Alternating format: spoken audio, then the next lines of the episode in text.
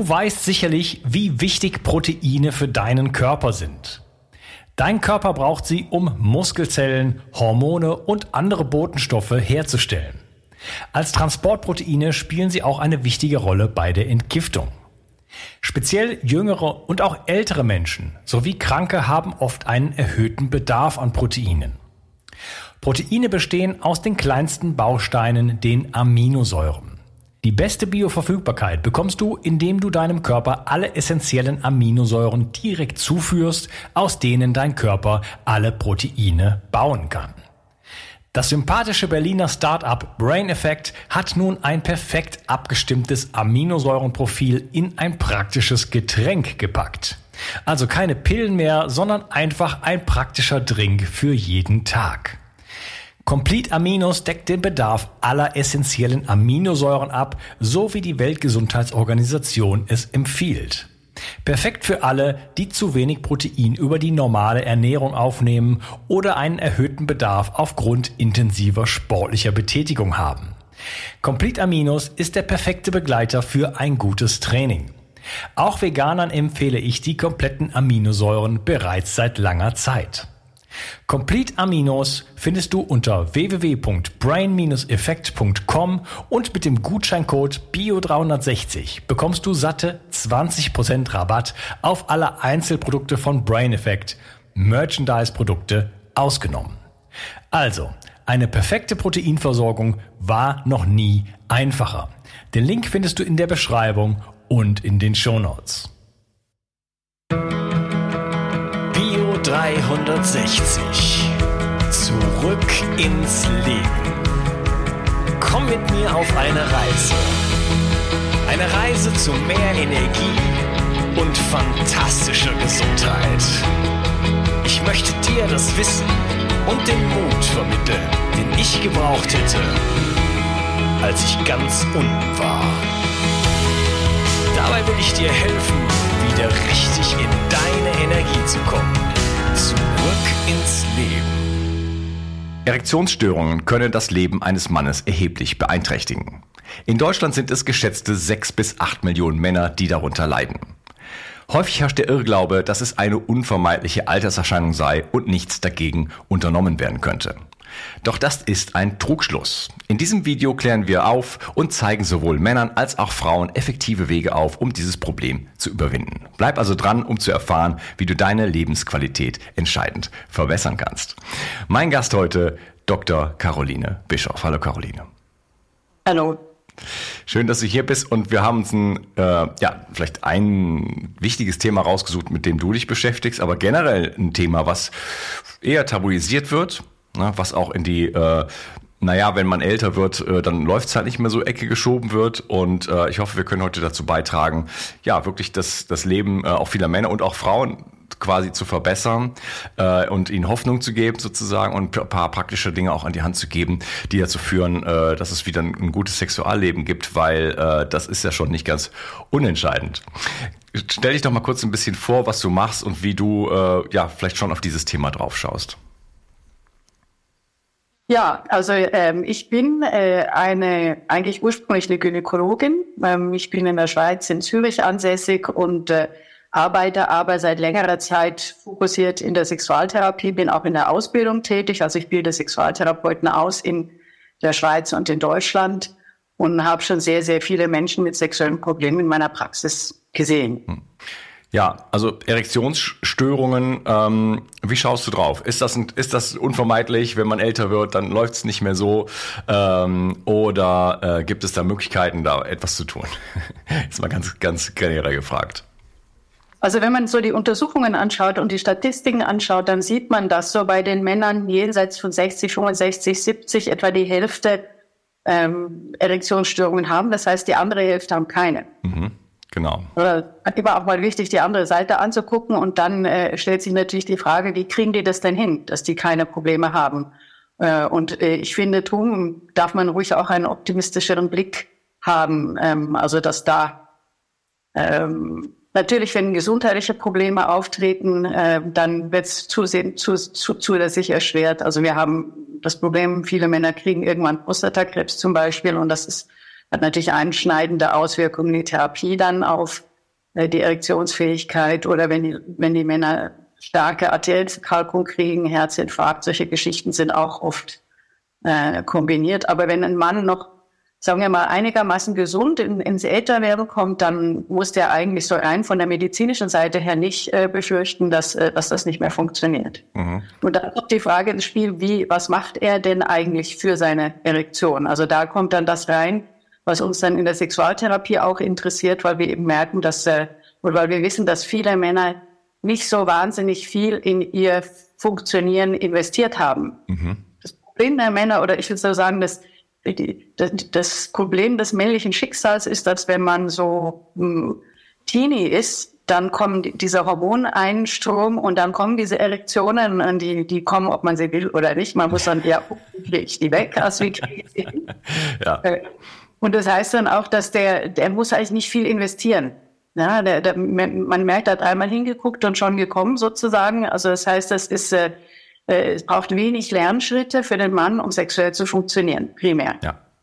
Als junger Mann. Ja, obwohl ich äh, schon auch sehe, und das ist, glaube ich, ein Trend, der auch ein bisschen zunimmt, dass wir auch schon bei ganz jungen Männern, also bei 18-, 20-Jährigen auch manchmal Erektionsschwierigkeiten haben in der Paarsexualität. Also das heißt, es ist nicht äh, ein Privileg des Alters.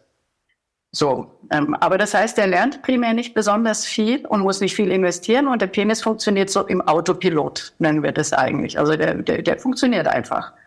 Und äh, äh dann mit 40 oder so, wenn dann diese Hormone langsam anfangen abzunehmen wieder, die männlichen Hormone, die sind haben mit 25 haben sie den Peak und nachher geht's eigentlich im Grunde nur noch bergab. Und dann nimmt dieses erektile Potenzial, wie wir das nennen, eben auch ab. Und dann fängt die Frage an, okay, was kann man denn alles noch tun, außer hormonell? Dass der Penis funktioniert. Und da äh, ist es dann einfach bei vielen Männern so, dass sie gar keine Idee haben, äh, was, was könnte ich eigentlich anders machen, äh, dass die eben genau das, was du jetzt am Anfang gesagt hast, denken, nämlich, also wenn es dann weggeht, dann geht es halt weg. Und das ist un unvermeidbar und dann vielleicht eine depressive Bearbeitung auch machen von dem oder so, aber nicht auf die Idee kommen, ich könnte mir da auch Hilfe holen. Ja, also da, da, da sind viel, viele Denk Dinge auch denkbar, zum Beispiel auch Projektion auf die Frau, die ist jetzt unattraktiv geworden oder überhaupt die ganze Beziehung ist unattraktiv geworden und deswegen kriege ich keinen mehr hoch. Ähm, also du hast am Anfang gesagt, da gibt es muss man unterscheiden, äh, oder ich übersetze das zwischen Korrelation und, äh, und Kausalität. Ne? Also es gibt eine Korrelation, okay, wir sehen, ab 65 haben 50 Prozent der Männer äh, Erektionsstörungen, aber ist das Alter die Kausalität, äh, ist eine große Frage, denn wenn bei den anderen 50 Prozent keine Probleme bestehen, dann muss da ja ein Unterschied sein. Ne?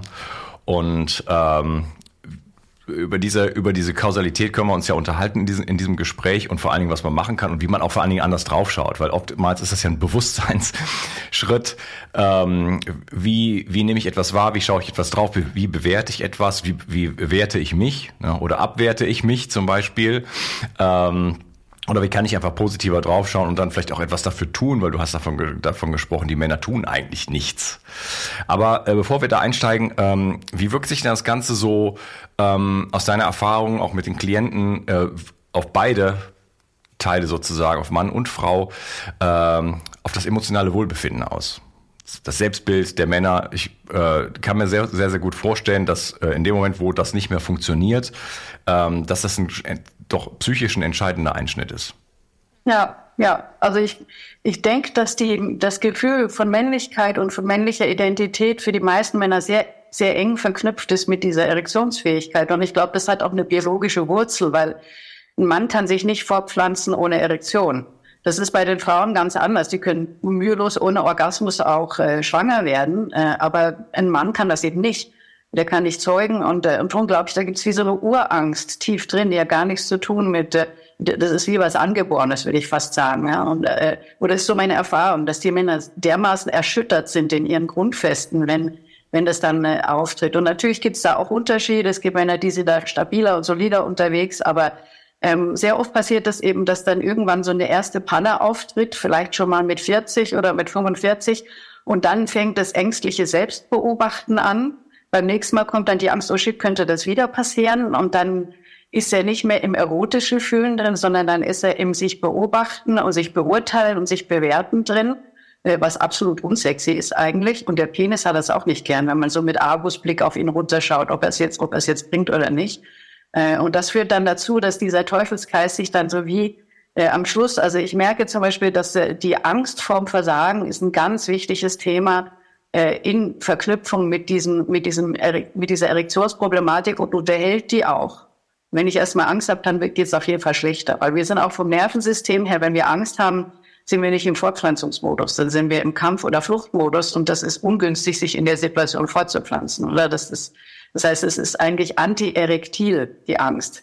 Und das ist mal so das Erste, was passiert. Und dann hast du schon erwähnt, da gibt es vielleicht so Kompensationsversuche, also dass der Mann eben zum Beispiel findet, die Frau sei schuld und die ist halt jetzt, äh, wird jetzt halt älter und alles fängt ein bisschen an zu hängen und so und dann so die Idee kriegt, ich, ich, er müsste eine Jüngere haben und damit funktioniert es dann vielleicht auch vorübergehend äh, wieder ein bisschen besser. Ähm, also was er eigentlich macht, er versucht sozusagen die Erregungsquellen hochzufahren. Genau. Äh, die, eine Erektion, die entsteht dann, wenn ich genügend Erregungsquellen habe und wenn ich nicht zu viele hemmende Faktoren habe. Es gibt immer diese zwei Schienen, die wir beachten müssen. Also was alles verhindert die Erektion und was alles fördert sie. Und was die Männer dann zum Beispiel versuchen, ist, dass die fördernden Faktoren hochzufahren, was grundsätzlich eine gute Idee ist, aber leider die Lösungsversuche, die sie dann haben, sind nicht immer so günstig. Die sind für die Beziehung vielleicht nicht günstig, weil sie dann natürlich der Frau äh, auch Stress machen äh, oder weil die Partnerinnen dann äh, eben nein, dann gibt's wirklich Beziehungskrisen oder er fängt an, eine Affäre zu haben oder so. Ein anderer Kompensationsversuch ist, sich äh, immer größere Autos zu kaufen oder immer, also sonst so diese Männlichkeit weiter zu pushen. Ähm, ich erlebe es auch, dass die, was auch häufig ist, ist, dass der äh, dass die Stimulation hochgefahren wird, also dass der Penis kräftiger gerieben wird oder dass man einfach so versucht, auf allen Ebenen sozusagen versucht, was hochzufahren. Die Pornoinhalte werden extremer, solche Geschichten. Also so ähm, einfach auf der ganzen Front. Aber was er nicht macht, äh, dummerweise, das ist eben seine eigene Sinnlichkeit ausbauen und seine eigene Erotik ausbauen. Das wäre das, was wir dann in der Therapie angucken. Das wäre so auf der Ebene der Männer eigentlich das. Es gibt dann auch die, ich habe schon erwähnt, die Männer, die da eher eine depressive Verarbeitung, die das Gefühl haben, okay, das, ich bin jetzt mit einem Bein im Grab. Das ist so das Zeichen vom äh, ähm, jetzt ist dann alles fertig. Ähm, es ist so wichtig ähm, zu erwähnen, dass das so ein Trugschluss ist, diese Idee, dass Sexualität natürlich sei. Und wenn die Natur nicht mehr will, dann geht's nicht mehr. Ähm, sondern äh, Sexualität hat dermaßen viel zu tun mit Lernen und mit Lernprozessen.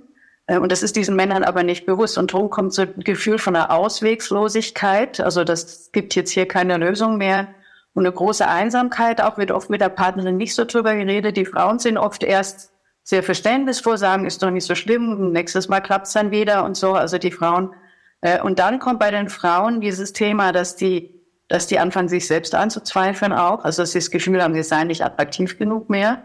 Weil die Frauen haben ja gleichzeitig auch diesen Prozess, wo sie eben auch älter werden und merken, jetzt habe ich bald und es fängt alles anzuhängen. Oh und vielleicht ist das der Grund. Mhm. Und das in den meisten Situationen, die ich kenne, ist das eben nicht der Grund. Ja, also beide denken, es könnte daran liegen, oder vielleicht denkt auch nur sie, es könnte daran liegen.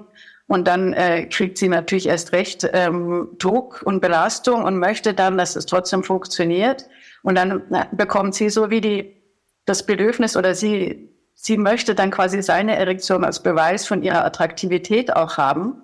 Und das ist für Penisse ganz schlecht, weil dann muss er quasi ihr Ego auch noch boostern. So, ähm, also das gibt so einen negativen Teufelskreis, ja. der, der dann auch erektionsverstärkend irgendwo sein kann, weil weil der Mann merkt, die ist am Anfang zwar verständnisvoll, aber jetzt unterdessen ist die eigentlich auch äh, fordernd. Ja, sie ist auch fordernd, genau. Und dann, und das ist natürlich absolut unerotisch ja. und das eben auch genau gar nicht. Ja, ja, du hast das Wort genannt, Teufelskreis, was mir die ganze Zeit so äh, da vor mir geschwebt ist sozusagen. Also nochmal angefangen, äh, Männlichkeit hängt so ein bisschen an der Erektion. Ich stelle mir das, das, Bild, was ich hatte, ist sowieso ein, das Schwert, um in den, um in den Kampf zu ziehen. Ne? Ich brauche ein Schwert, ich muss mich darauf verlassen können. Ich weiß, es ist, steckt in der Scheide, ich kann es aber rausziehen und ich habe das und ich kann es vor mich halten. Und wenn ich da, wenn ich das nicht mehr habe, dieses Schwert, und, oder ich weiß, ich habe ich hab, ich hab zwar vielleicht die, die Scheide, ja, also das sind witzige Begriffe in diesem Zusammenhang, also da, wo das Schwert drin steckt, aber da ist nichts drin, da ist ein Pappschwert drin oder so, dann wird es schwierig, in den Kampf zu ziehen mit dem gleichen Selbstbewusstsein, oder? Und so ähm, geht es schon los, dass ich, dass ich äh, mich, glaube ich, ganz anders positioniere, auch mit, mit, mit, mit dem anderen Geschlecht sozusagen und auch einfach so in meinem Selbstwert, in meiner Männlichkeit, was ja nicht ganz unwichtig ist. Und dann hast du gesagt, erste Panne und dann kommt so ein, so ein, so ein, so ein Teufelskreis, äh, wo man immer, wo man äh, ja, immer weiter in den Stress gerät, in den Sympathikus. Ne? Und das ist halt der Modus, wo eigentlich Durchblutung nicht mehr so richtig funktioniert.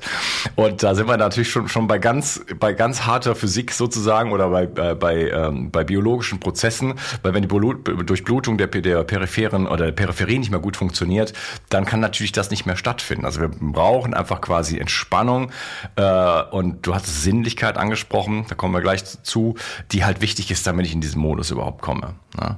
Und dieses ähm, na, Suche nach mehr Dopaminkick, nach, nach höheren Reizen oder auch dann eben Projektion, die Frau ist jetzt vielleicht nicht mehr so attraktiv, das ist ja letzten Endes gar nicht so entscheidend. Es, das, es ist ein Weg, der funktioniert, ja, aber der funktioniert nur kurzfristig, weil die, die, die Dopaminschraube muss immer höher gedreht werden. Irgendwann ist auch der, der härteste Porno nicht mehr genug.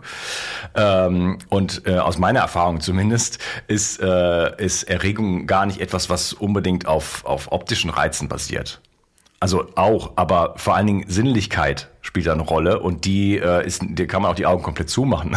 so, ja, also da, äh, da die Möglichkeiten, Sinnlichkeit zu erfahren und sollten äh, in, in der in der älter werdenden Partnerschaft überhaupt gar nicht weniger werden, sondern vielleicht eher mehr, weil man viel mehr Zeit hat, sich viel mehr entspannen kann.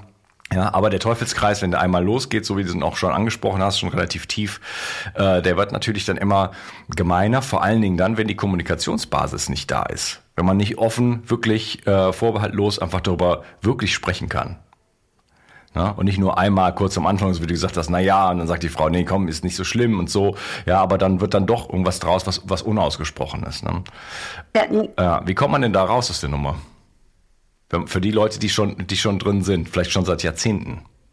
Hm. Also ich würde erstmal noch was sagen zu dem, was du gesagt hast, dass in deiner Erfahrung man auch die Augen zumachen kann. Und es gibt viele Männer, die diese Erfahrung nicht haben. Okay. Das ist zu wissen, dass man nicht einfach den Männern nur sagen kann, jetzt macht mal die Augen zu und spürt und dann, dann klappt's schon, sondern das braucht Übung. Ähm, das braucht Gewohnheit, das braucht eben, dass man darin Erfahrungen sammelt.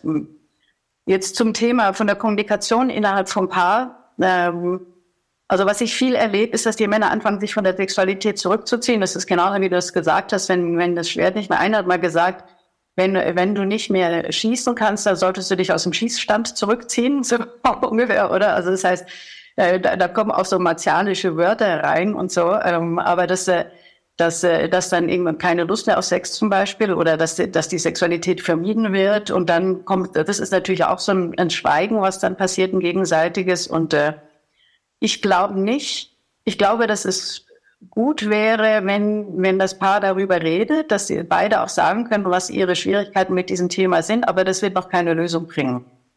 Also das darüber reden alleine verändert nichts, außer dass man vielleicht nicht mehr so einsam ist, was natürlich schon auch gut ist. Also dass man aus dieser Einsamkeit ein bisschen rauskommt, dass man sagt, wir machen, wir schauen jetzt, dass wir das irgendwie zusammen hinkriegen. Ja, ich weiß, was du meinst, aber wenn ich, wenn ich, ähm, wenn ich mich als Mann beispielsweise, kann ja auch genauso gut die Frau sein, zurückziehe, sagt, naja, es läuft jetzt nicht mehr, mich quasi also äh, verdichte, äh, mich äh, äh, ich suche ein anderes Wort, wenn ich, wenn ich äh, anfange, mich zu verspannen sozusagen und diese Energie zurückhalte, ja, dann kann daraus alles Mögliche werden. Wahrscheinlich eher sowas wie, wie Wut. Ja, also das, die, die eigene Schwäche und die eigene Verletzlichkeit dazu zeigen, kann ich mir vorstellen, ist ein großer Schritt dahin, dass es, dass, dass dann das, was wir jetzt dann später noch drüber sprechen, dann überhaupt erstmal möglich gewirkt. Ne? Aber in dem Moment, wo ich in so einem Verkrampfmodus sozusagen bin und komplett in, äh, in, einer, in, einer, in, einer, in einem Widerstand oder in einer Ablehnung, nein, damit habe ich jetzt nichts mehr zu tun, jetzt geht's hier nur noch um dies und das, ja, äh, da wird es natürlich schwierig, dann da rauszukommen.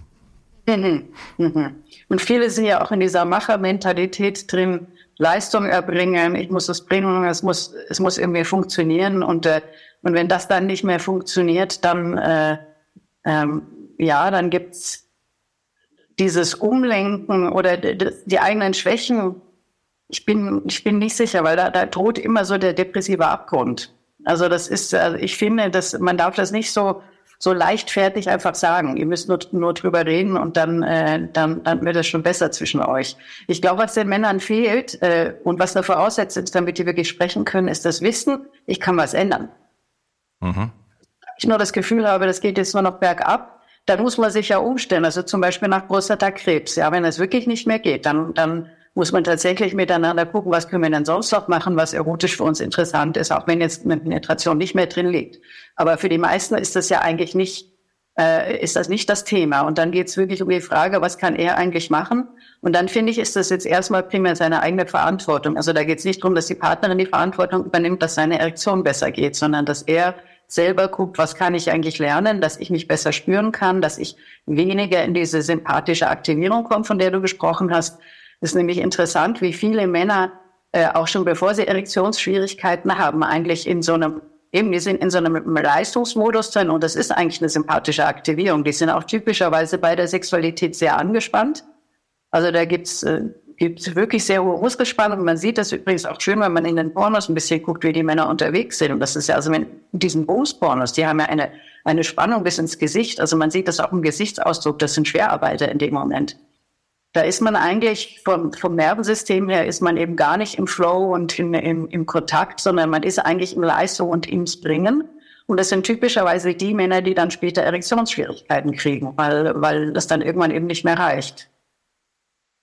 Und da, da ging es dann eigentlich drum zu gucken, wie kann ich aus diesem Spannungsmodus überhaupt rauskommen. Und das braucht Lernschritte, das braucht Übungen, das, das geht, das ist das, was wir dann machen in der, in der Therapie. Ja, interessant. Also das funktioniert schon mit der Spannung.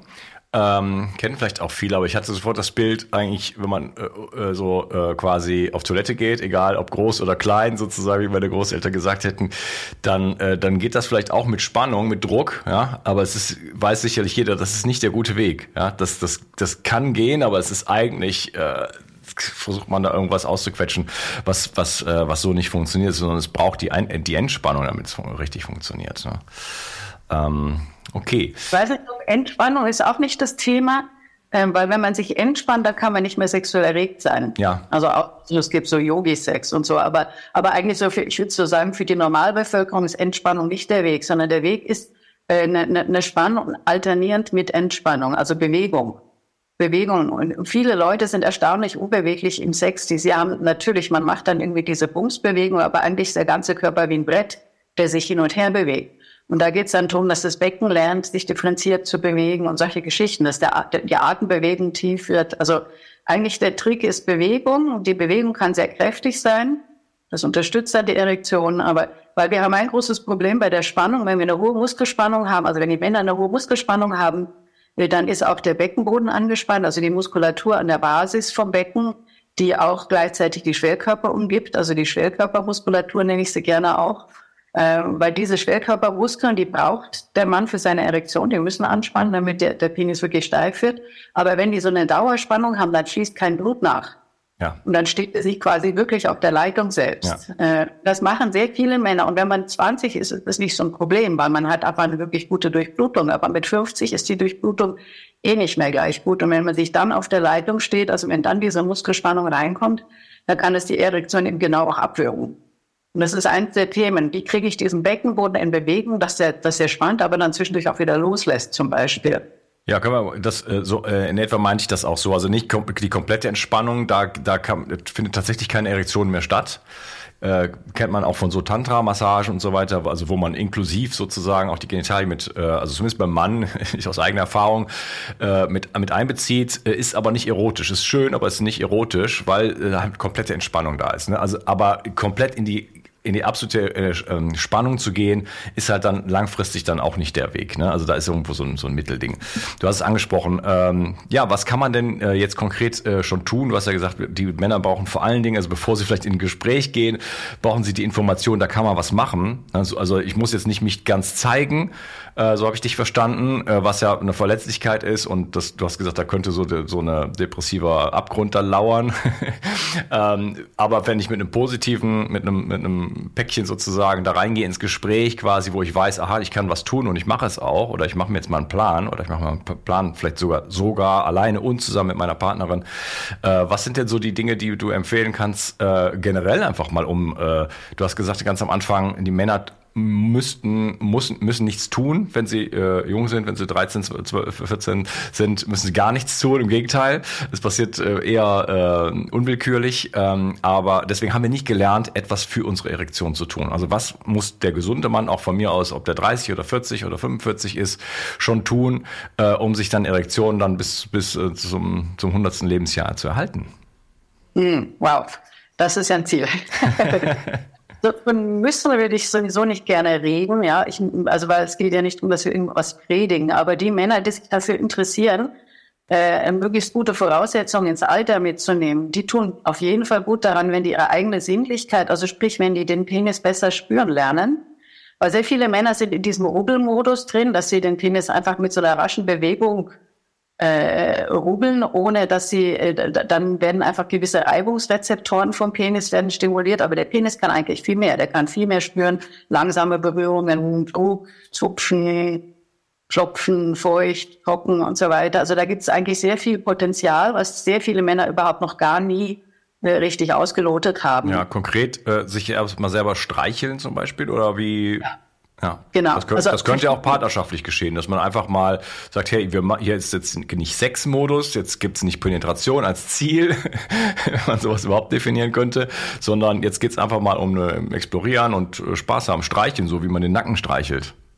Ja, genau. Und wenn du den Vorschlag machst, dann kannst du sicher sein, dass sie losziehen und sich genau mit scharfem Blick beobachten, steht er jetzt oder steht er nicht. Also das, diesen, diesen Was? Leistungs- oder diese, ja, das ist unglaublich. Das ist auch, wenn, wenn wir das in der Therapie wirklich sehr gründlich besprechen, gehen sie trotzdem los und kommen das nächste Mal zurück und sagen, das hat nichts gebracht.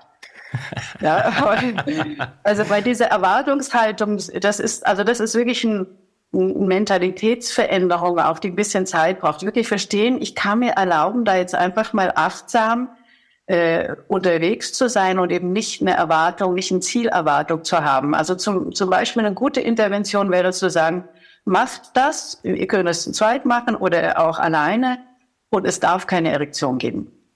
Ja. So, also dass man wirklich quasi einfach sagt, das ist, äh, ihr dürft alles machen, was, was geht, aber es darf keine Erektion geben. Also äh, dann, dann macht man den Raum so ein bisschen auf. Also dass, dass, dass er wirklich mal, weil sobald dieser, diese, diese innere Erwartungshaltung wieder kommt, ist wieder fertig. Dann ist das Nervensystem wieder in einem Zustand drin, wo das eben nicht mehr geht. So, und drum, äh, wenn ein Mann mit dieser Erwartung sich dann anfängt zu streicheln oder zu berühren, dann findet er das scheiße. Was soll das? Das bringt nichts. So, oder? Also das heißt, der, der braucht, das braucht eine Mentalitätsänderung. Ich möchte jetzt einfach mal mich dafür interessieren, was kann mein Penis eigentlich alles spüren? Und, äh, und dann möglichst jeden Tag. Und das kann man zum Beispiel in der Dusche machen, also das kann man so ein bisschen einbauen in den Alltag oder dass man vorm Einschlafen Hand auf den Penis, wie findet der Penis das, wenn er zum Einschlafen gehalten wird oder beim Urinieren mal wieder stehen äh, und ausprobieren, wie kann ich den, wie kann ich den Penis halten äh, auf 27 verschiedene Arten und wie fühlt sich das für den Penis an? Also so im, im Alltag, in, in diesen kleinen Begegnungen, die man ja eigentlich hat, mit ihm mehr Bewusstsein reinbringen. Das ist in meiner Erfahrung erfolgsversprechender, als zu sagen, jetzt, äh, jetzt, jetzt mach mal so eine Streichelübung oder so, weil, weil das machen die dann eh nicht. So, und es braucht eben viele Wiederholungen und viele kleine Wiederholungen, damit im Hirn wirklich neue Synapsen entstehen können, weil wir wollen neue Synapsen im, im, im sensorischen Kortex eigentlich kreieren, damit dieser Penis mehr spüren kann, damit er dann auch wenn der Mann jetzt nicht mehr so schnell eine Brustbewegung quasi machen kann, wenn der sich langsamer bewegt, dass das für den Penis in der Vagina drin oder ein Anus, wenn es jetzt ein schwuler Mann ist, dass es trotzdem interessant ist. Also, dass er, dass er gucken kann, was kann eigentlich mein Penis in dieser Vagina drin alles erleben. Sehr oft sind die Männer gar nicht mit dieser Frage beschäftigt, sondern mit der Frage, wie gefällt es meiner Frau? Ist sie zufrieden und so. Also stattdessen mehr Fokus weg von, vom Außen und mehr Fokus nach innen. Also was, was spüre ich eigentlich und was und mehr Dialog mit diesem Penis, dass der Penis sagen darf, was er eigentlich will oder was er braucht und nicht der Kopf oder das Herz. Viele Männer, die funktionieren so über Kopf und Herz, aber der, der arme Penis hat eigentlich nicht viel mitzureden und er hat noch brav seine sklavisch seine Dienste geleistet, sehr lange, aber irgendwann hat er genug. Und äh, jetzt geht es eigentlich wirklich darum, dass der Mann sich befreundet mit dem ein Stück weit. So, mhm. also wirklich täglichen Dialog, tägliches Berühren. Und das kann natürlich die Partnerin auch mal machen. Die Frauen haben oft auch eine Angst, den Penis zu berühren, weil die eben auch denken, der müsste jetzt steif werden und die sind vielleicht auch frustriert, wenn er nicht steif wird, weil sie dann denken, ich mache es falsch und so. Und so finde ich diese Paarübungen auch heikler. Also das würde ich nicht am Anfang unbedingt als erstes äh, empfehlen, weil, weil da hast du gleich zwei Leute mit ihren ganzen Themen äh, zusammen. Und das erschwert die Achtsamkeit, wenn ich man so sagen darf, ja. Verstehe. Mhm. Äh, ja, interessant. Äh, Männer funktionieren über Kopf und Herz, aber der Penis muss funktionieren, der ist nicht integriert, ne?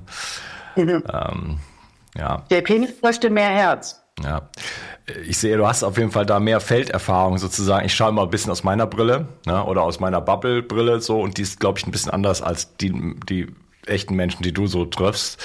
Ähm, wo, wo man vielleicht noch ein bisschen weiter vorne anfangen muss sozusagen oder ein bisschen behutsamer sein muss.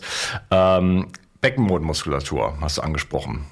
Äh, mal ganz konkret, weil ähm, der Penis muss durchblutet werden und der durchblutet sich nicht äh, durch irgendwas machen. In dem Sinne, also das kann man relativ schlecht steuern oder vielleicht doch doch, dann weiß ich es noch nicht. Äh, aber was ist so die Basis eigentlich dafür, dass das passiert? So ganz physiologisch mal betrachtet. Also es ist ein Reflex, ja. Das ist genau das, was du jetzt gerade gesagt hast. Das ist nicht einfach mit dem Willen erzeugbar, sondern der Reflex braucht einen Trigger.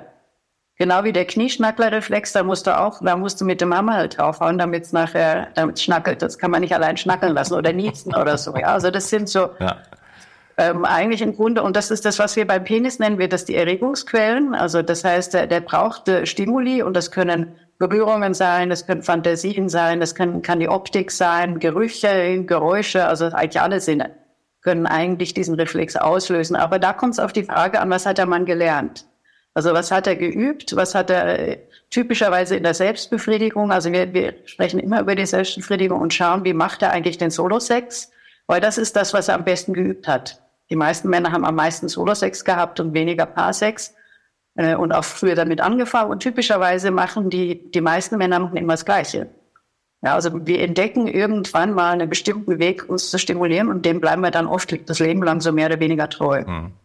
Das heißt, es ist interessant, da hinzugucken, was nützt da eigentlich schon für Erregungsquellen, äh, damit diese Erektion überhaupt in Gange kommt. Und was dann passiert ist, dass, dass ähm, eigentlich Blut einströmt in die Schwellkörper und dass diese Beckenbodenmuskeln, diese Schwellkörpermuskeln sich anspannen, äh, um den Druck im Penis noch zu erhöhen. Und das ist eigentlich das, was die Versteifung macht.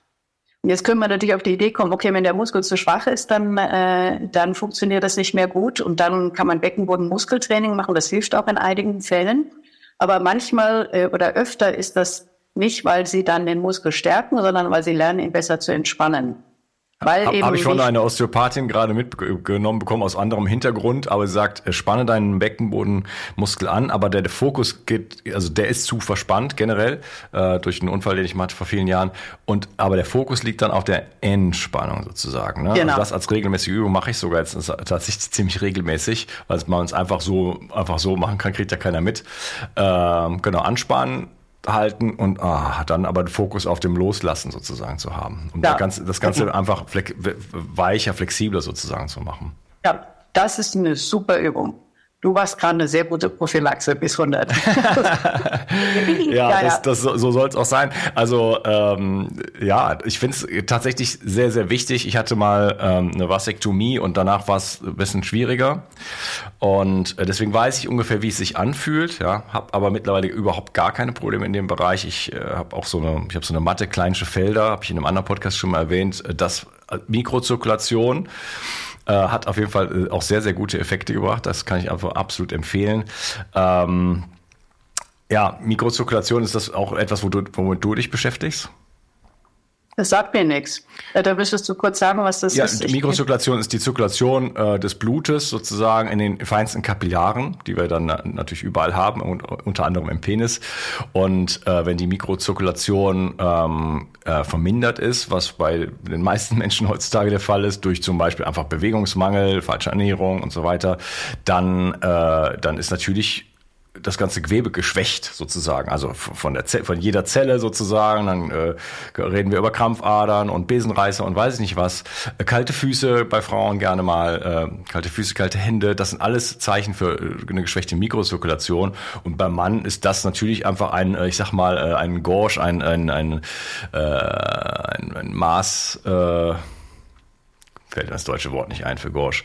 Äh, Ja, ein Gradmesser. Ein Gradmesser, Dankeschön. Ein Gradmesser, wo man, wo man halt, halt äh, das Ganze sehen kann. Und da gibt es zum Beispiel so Frequenzmatten oder halt eben diese kleinsten Felder, äh, was bei mir auf jeden Fall äh, recht beeindruckend auch funktioniert hat, neben anderen Dingen.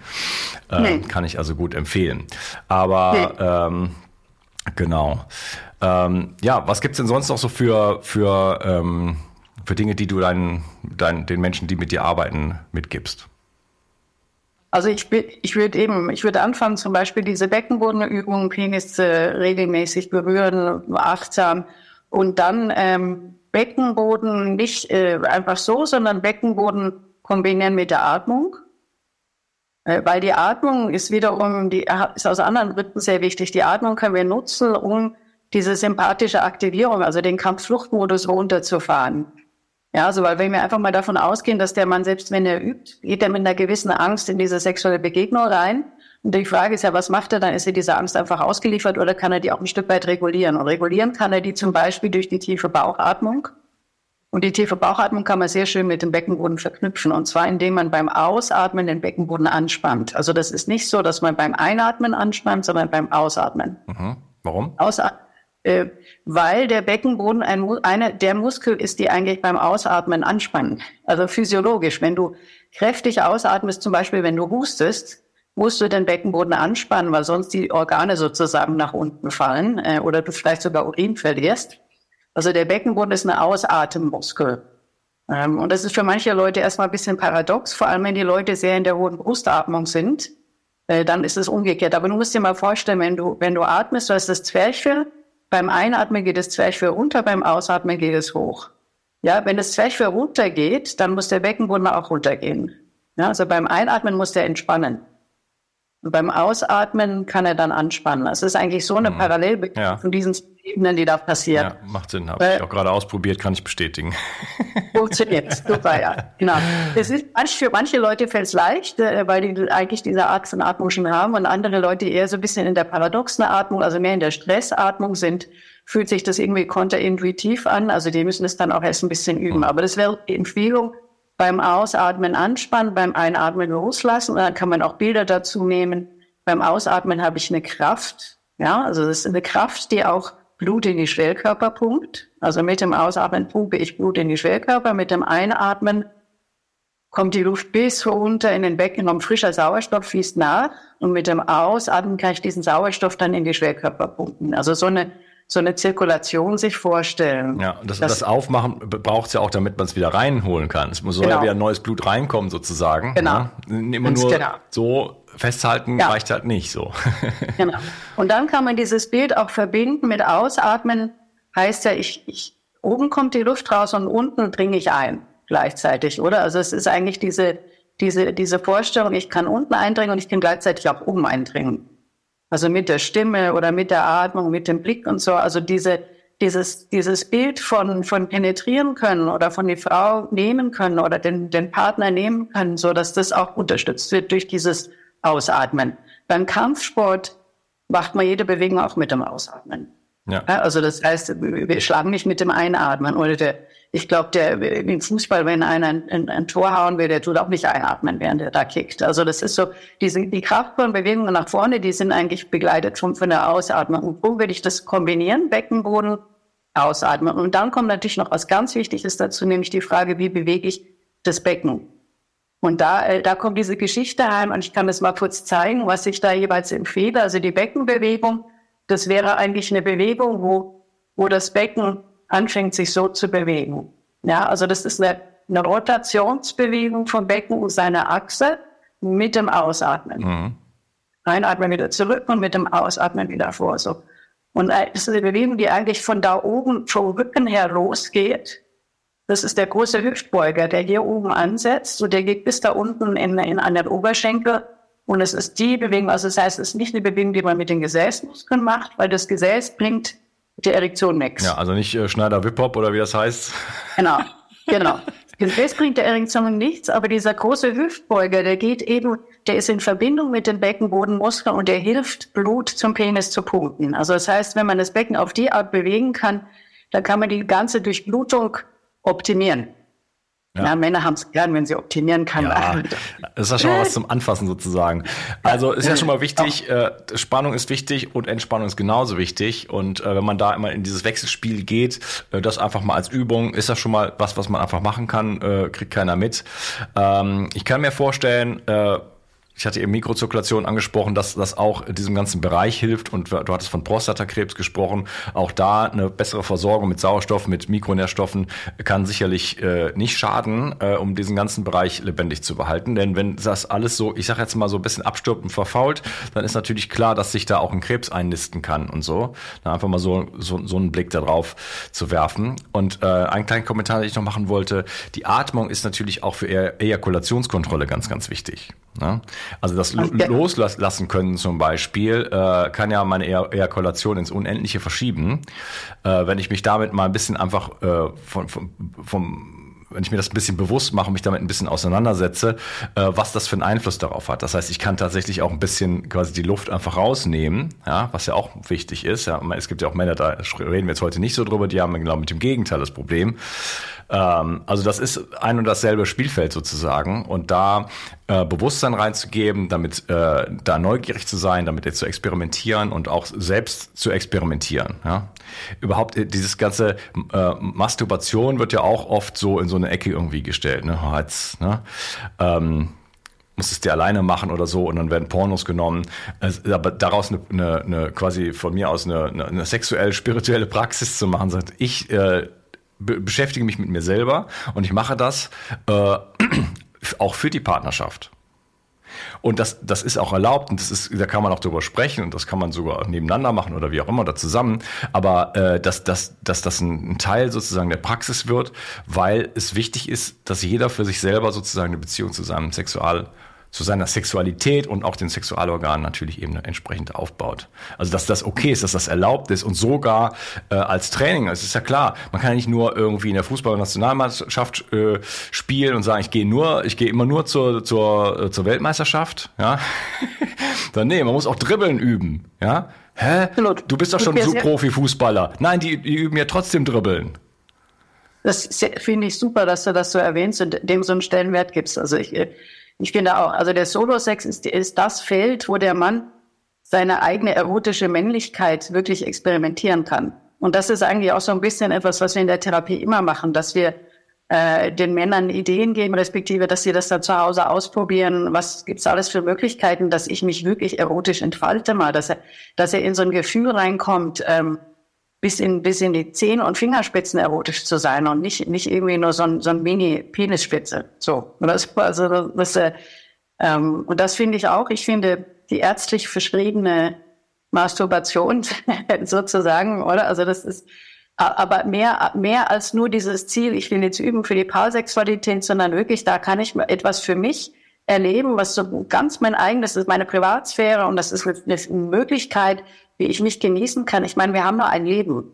Wie viel wollen wir dem Leben abgewinnen? Und es ist eigentlich eine Möglichkeit, dem Leben auch noch mal ein bisschen mehr abzugewinnen. Ja, und da muss man nicht mal beim Penis anfangen, da kann man anfangen, sich das Gesicht irgendwie sanft zu streicheln, die Füße, e-, egal welchen Körperbereich, einfach mal in, mit sich selber eine intime äh, äh, Partnerschaft sozusagen einzugehen und da neugierig äh, zu sein. Und da wird man feststellen, da kann man sich richtig äh, Freude bereiten. ja. ja. Wunderbar.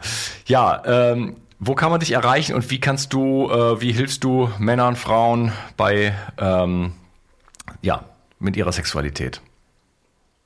Also ich meine, erreichen, ich habe eine, eine, Webseite, also ziss.ch, das ist die, unsere Institutswebseite in der Schweiz. Ähm, das, äh, wenn jetzt Leute in Deutschland äh, in die Therapie wollen, also was ich wirklich gerne äh, die, die Männer ermutigen möchte, ist, dass, dass dass ihr diese Schwelle auch überschreitet und halt auch mal euch jemanden sucht, der da wirklich sich auskennt damit und dass das absolut was bringt, dass das nicht ein, es ist für mich ein Zeichen von Selbstverantwortung und Männlichkeit zu sagen, ich will da jetzt was tun und ich unternehme jetzt was und ich suche mir jemanden.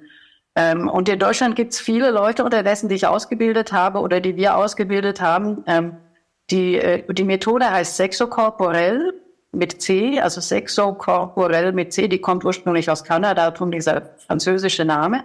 Äh, und was man machen kann, man kann einfach googeln und Therapeuten, Sexualtherapeuten suchen, die Sexokorporell machen. Äh, ich, es gibt andere Sexualtherapierichtungen, die nicht so körperorientiert arbeiten. Ähm, also ich finde halt, dieses körperorientierte Arbeiten macht für mich enorm viel Sinn im Zusammenhang mit der Sexualität, weil die normal im Körper wirklich stattfindet. Und weil man da mit relativ wenig Aufwand, also es ist vor allem Übungsaufwand, aber man muss sich nicht auf die Couch legen und irgendwie jahrelang drüber reden, was die Tante damals gemacht hat mit einem oder irgendwie so, sondern es ist wirklich gezielt gucken, also was kann ich denn jetzt hier und jetzt und im Morgen verändern? Ja, und wo empfehle ich diese Art von Therapie? Also ich würde den Leuten empfehlen, sich dort äh, dorthin zu wenden. Ich habe auch ähm, ein bisschen ausführlicher die Methode äh, beschrieben und auch so ein bisschen therapeutische Verläufe, wie ich mit Leuten arbeite in den Live-Lessons, also livelessons.de. Da kann man, also wenn man sich für, ich habe auch schon Klienten gehabt, die die geguckt haben. Das ist eigentlich für Therapeuten, aber die kann man auch als, als Klient gucken. Da kriegt man ein bisschen mehr Ideen. Das ist ein Online-Kurs, ähm, ne? Wie bitte? Das ist ein Online-Kurs sozusagen. Ist das ein Online-Kurs? Genau, da muss man, glaube ich, auch zahlen dafür. Aber es gibt in YouTube kann man so kleine äh, Schnittabschnitte schon sehen. So, und äh, es gibt auch, ähm, jetzt bei uns in Zürich gibt es Wochenendseminare für Paare, die ich auch sehr empfehle. Die kann man auf der CIS-Homepage auch finden. Das ist halt mehr für die Leute, die in der Gegend sind. Aber es lohnt sich auch mal nach Zürich zu kommen und äh, bisschen Ferien in der Schweiz zu machen. Also da gibt's auch, das sind dann äh, nicht äh, Tantra-Seminare, also man zieht sich da nicht aus oder so. Das ist, äh, ist eigentlich alles im Rahmen von dem, was die Krankenkasse auch bezahlt. Äh, und äh, äh ist ähm, aber sehr schön, auch da macht man genau das, was ich jetzt ganz kurz gestreift habe, solche Übungen, aber sehr viel detaillierte und fundierte, wie das geht. Ähm, das kann ich auch empfehlen.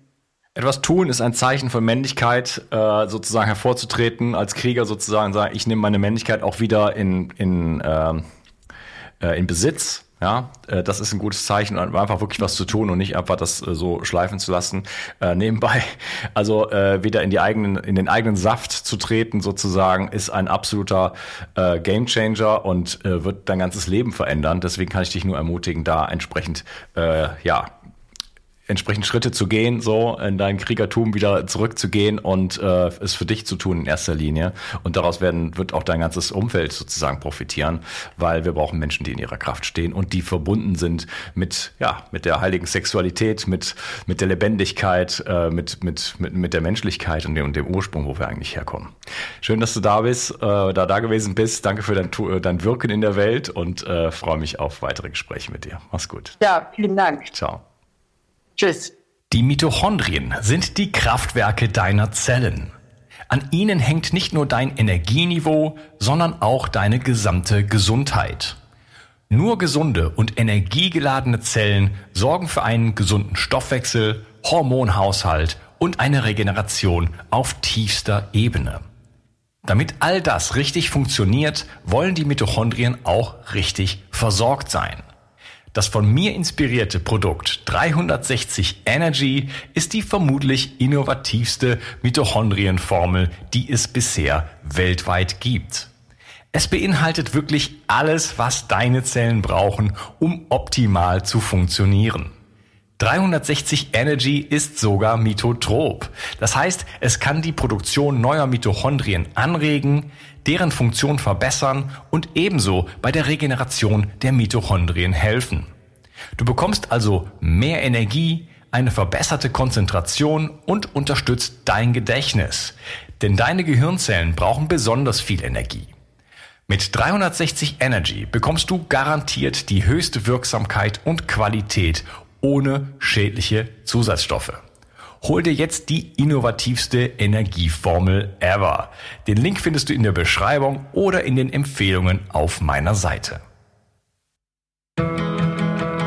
Bio 360. Zurück ins Leben. Komm mit mir auf eine Reise. Eine Reise zu mehr Energie und fantastischer Gesundheit. Ich möchte dir das Wissen und den Mut vermitteln, den ich gebraucht hätte, als ich ganz unten war. Dabei will ich dir helfen, wieder richtig in deine Energie zu kommen. Zurück ins Leben.